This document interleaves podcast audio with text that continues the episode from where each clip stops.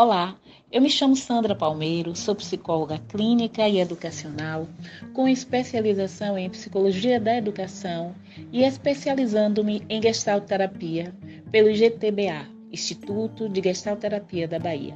E eu quero falar um pouquinho sobre o transtorno de humor 2, depressão. O transtorno afetivo bipolar, ou transtorno bipolar do humor, é um quadro psiquiátrico que tende a afetar adultos de ambos os sexos, com início mais recorrente na juventude.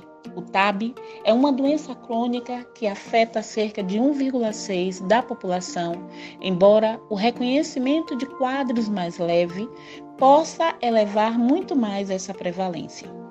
Vale ressaltar que a depressão é um transtorno de humor que pode se manifestar de diferentes formas.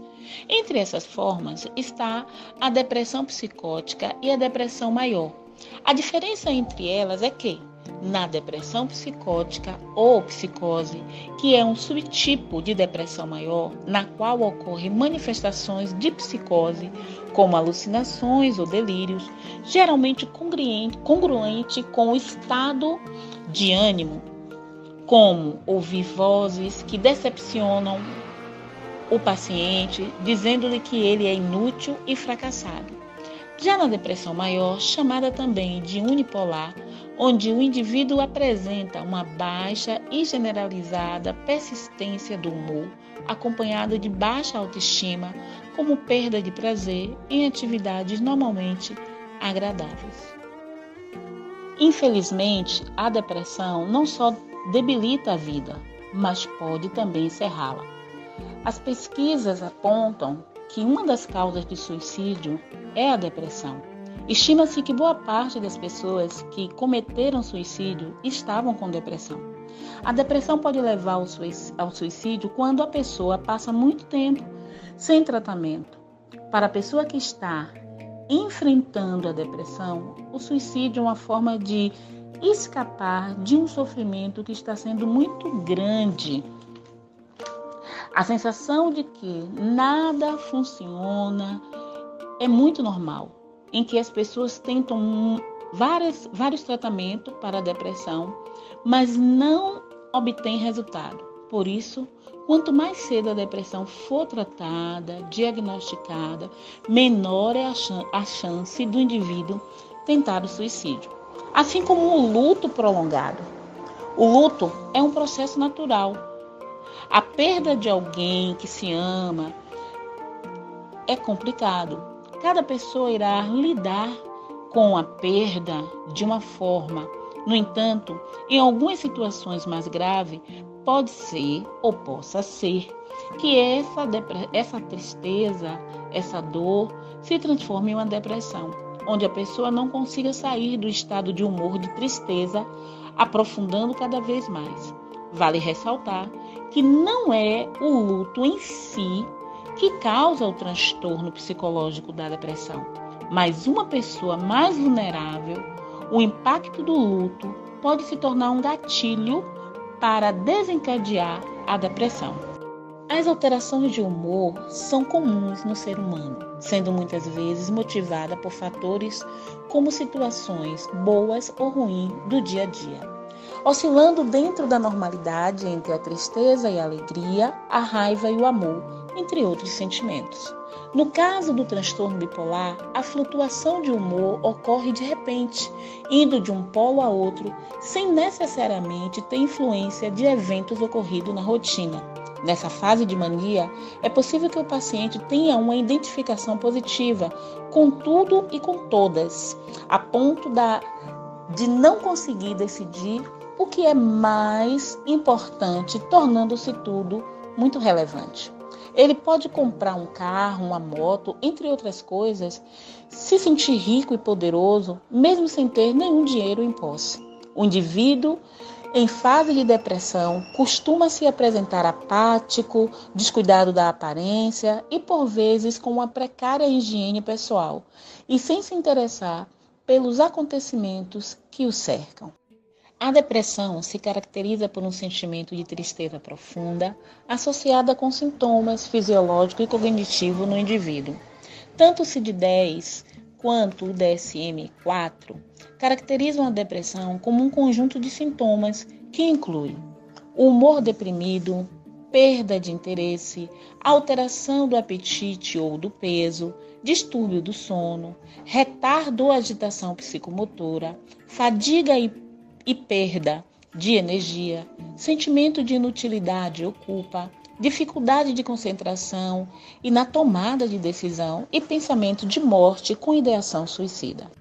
A gestalterapia oferece uma visão holística de homem, como sendo um ser biopsico e social, em constante movimento de interação com o meio. O paciente, em acompanhamento terapêutico, ele tem uma participação ativa no processo, tendo conhecimento de todos os aspectos da doença que ele vivencia identificando, reconhecendo os sintomas, os ciclos de duração, o mecanismo de prevenção da doença e suas recaídas. Isso se dá através de uma abordagem dialógica que enfatiza a possibilidade do encontro e do contato. A psicoterapia, nesse caso, auxilia o paciente na promoção de melhoras na qualidade de vida, diminuindo consequentemente, os riscos de novos episódios e de crises. Isso leva o paciente a realizar o ajustamento criativo, resolvendo os bloqueios emocionais, a fim de que ele possa se relacionar consigo mesmo. Peus, o criador da gestalterapia, ele diz o seguinte: seja como você é, de forma que possa ver quem é e como é, Deixe por alguns momentos o que deve fazer e descubra o que realmente faz. O transtorno depressivo para Gestalt acontece quando há um bloqueio, quando a nossa realidade deixa de ser harmonia e perdemos a capacidade de nos conectar conosco mesmo levando o paciente a ter um encontro com o aqui e agora, permite que ele vivencie o que está sentindo e possa ressignificar o que está vivendo através do contato. Daí se dá o que nós chamamos de awareness, ou seja, é o a tomada da consciência. É quando esse indivíduo se dá conta do que ele está pensando, do que ele está sentindo e do que ele está vivendo, o que está acontecendo dentro dele. É dessa forma que a gestalterapia ajuda os seus pacientes a lidar com o transtorno depressivo bipolar. O tratamento se dá através da psicoterapia e da medicação antidepressiva, ou pela combinação de ambas. Entendemos que a serotonina é um dos principais neurotransmissores responsável pela estabilidade do humor e pela sensação de bem-estar do indivíduo.